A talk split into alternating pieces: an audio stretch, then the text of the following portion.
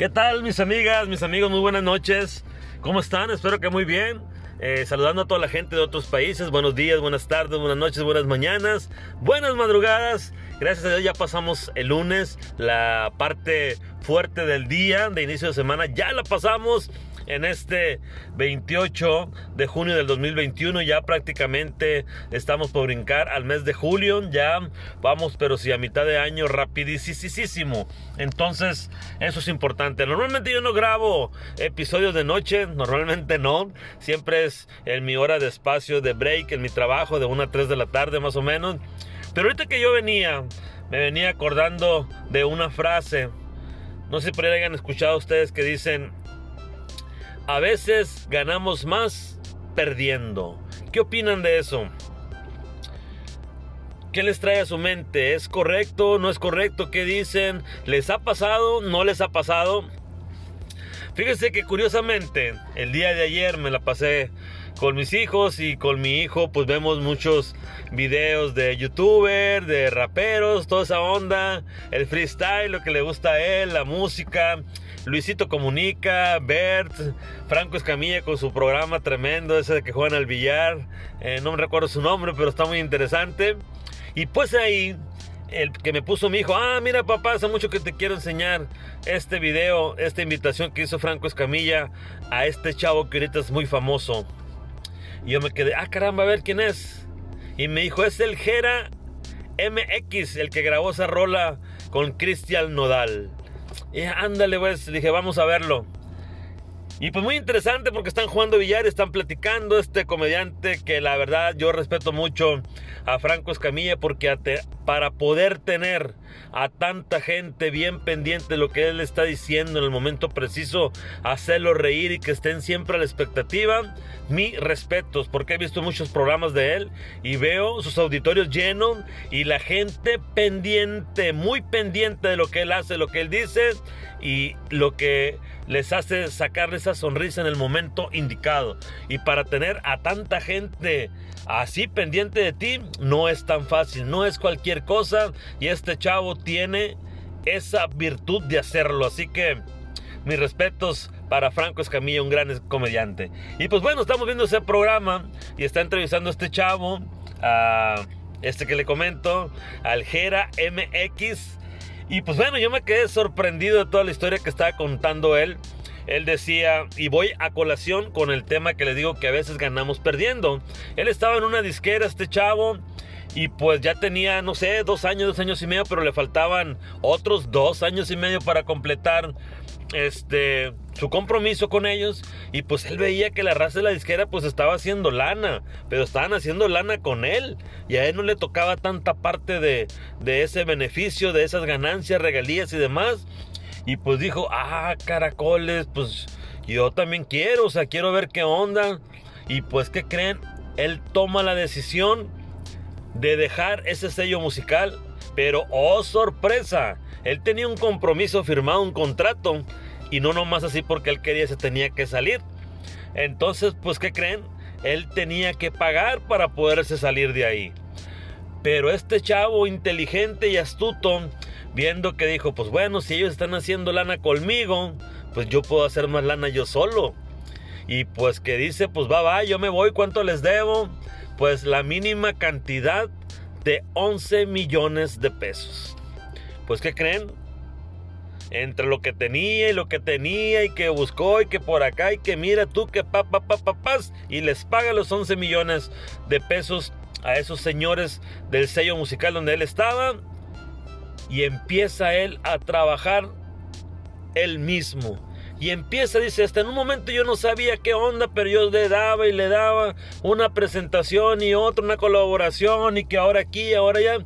Y él siguió trabajando siguió trabajando hasta tener hoy su propio sello musical. ¿Y qué creen? Empezó a acordarse de sus amigos, empezó a tener visión y empezó a jalar a uno y a otro y ya, pero con mucha visión. No jalaba nomás a cualquiera.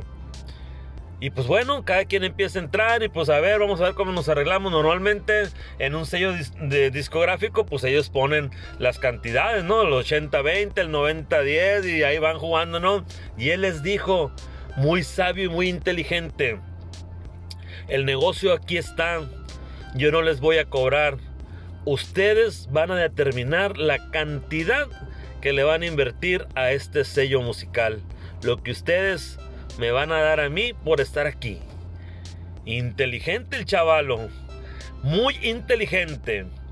Me llamó mucho la atención porque aparte de verle mucha humildad, no conozco mucho de él, de verdad se los digo. Lo conocí ahora con esta canción que hizo con el Nodal, una colaboración, algo de las botellas o la botella, no sé, algo así. Entonces me llamó mucho la atención.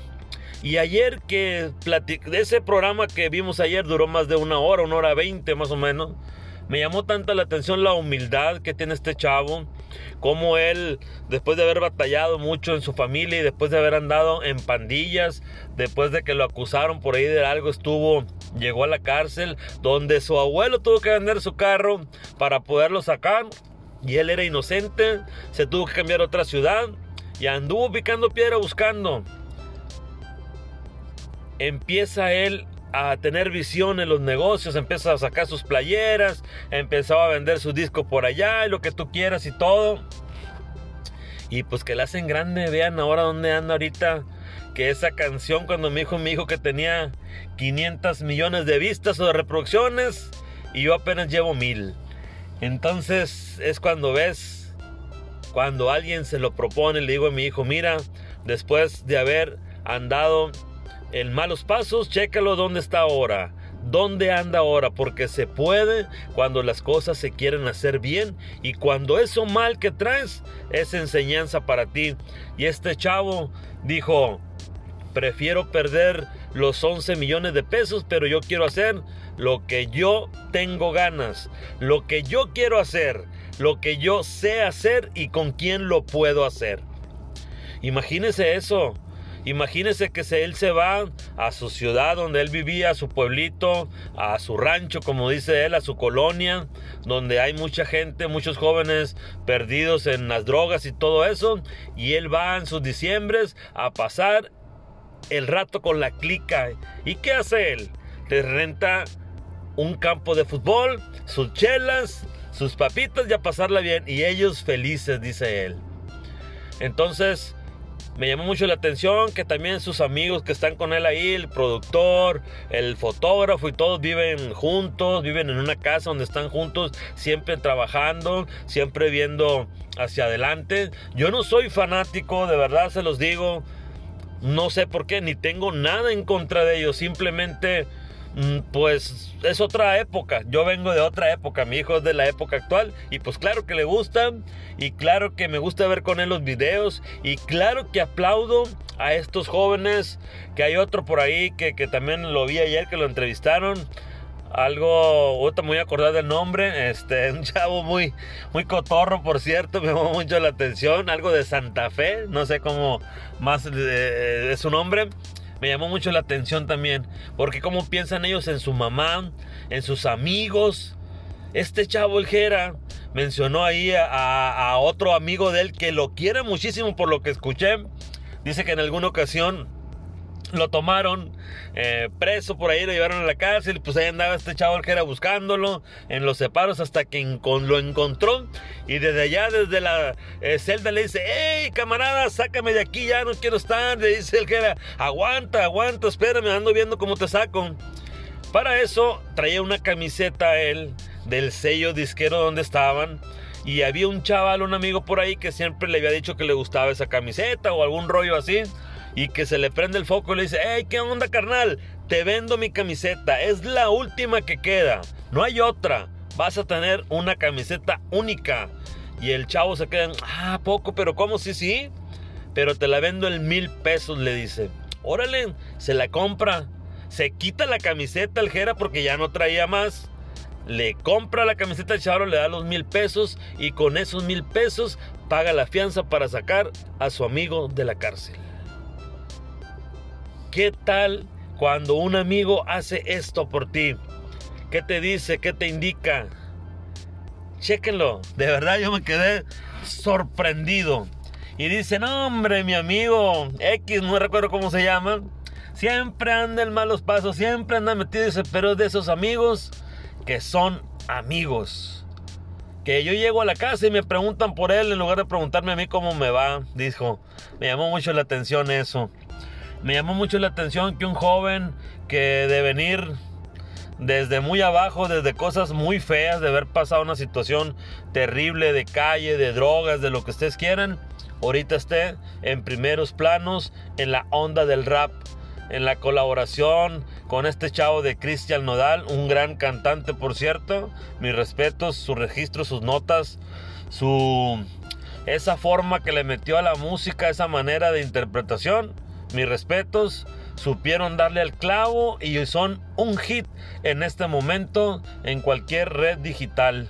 En cualquier plataforma se escucha esa canción que la verdad yo cuando la escuché le digo a mi hijo, mira, me gusta porque por fin puedo entender algo de lo que cantan estos personajes. Y este chavo, el Jera, hace muy buena interpretación, igual que Nodal en esta canción. Y ayer me quedé con eso, que él perdió 11 millones de pesos que en su momento él no sabía qué tanto dinero a lo mejor eran, o quién sabe cómo lo consiguió, o quién sabe qué haría en el sentido de cómo se movería para poder eh, juntar esa cantidad y pagar y pum, empezar el solo. Y miren ahora dónde está. Es un ejemplo, por eso vengo con este tema. A veces ganamos más perdiendo. Y eso es muy cierto. A veces a lo mejor nos va a doler desprendernos de algo, pero al paso del tiempo vienen los frutos necesarios y sentirnos feliz y sentirnos contentos. Yo antes tenía una percepción no mala, pero a lo mejor era una percepción que no era la que debería tener en juzgar a la gente a lo mejor por sus tatuajes, por andar en este rollo del freestyle. Recuerdo que una ocasión llevé a mi hijo ahí a Catedral, por cierto, en la placita se juntaban. Lo llevé porque él tenía ganas de ir a esos enfrentamientos, no sé cómo le llaman ahí cuando están hablando. Lo llevé, pero en ese momento cuando empecé a ver el ambiente, me enojé, me molesté y se lo hice saber que no estaba de acuerdo en eso. Pero después entendí que la cosa no era así, que no era solo ese momento que había vivido, esa mala experiencia esa noche de ver lo que ocurría ahí.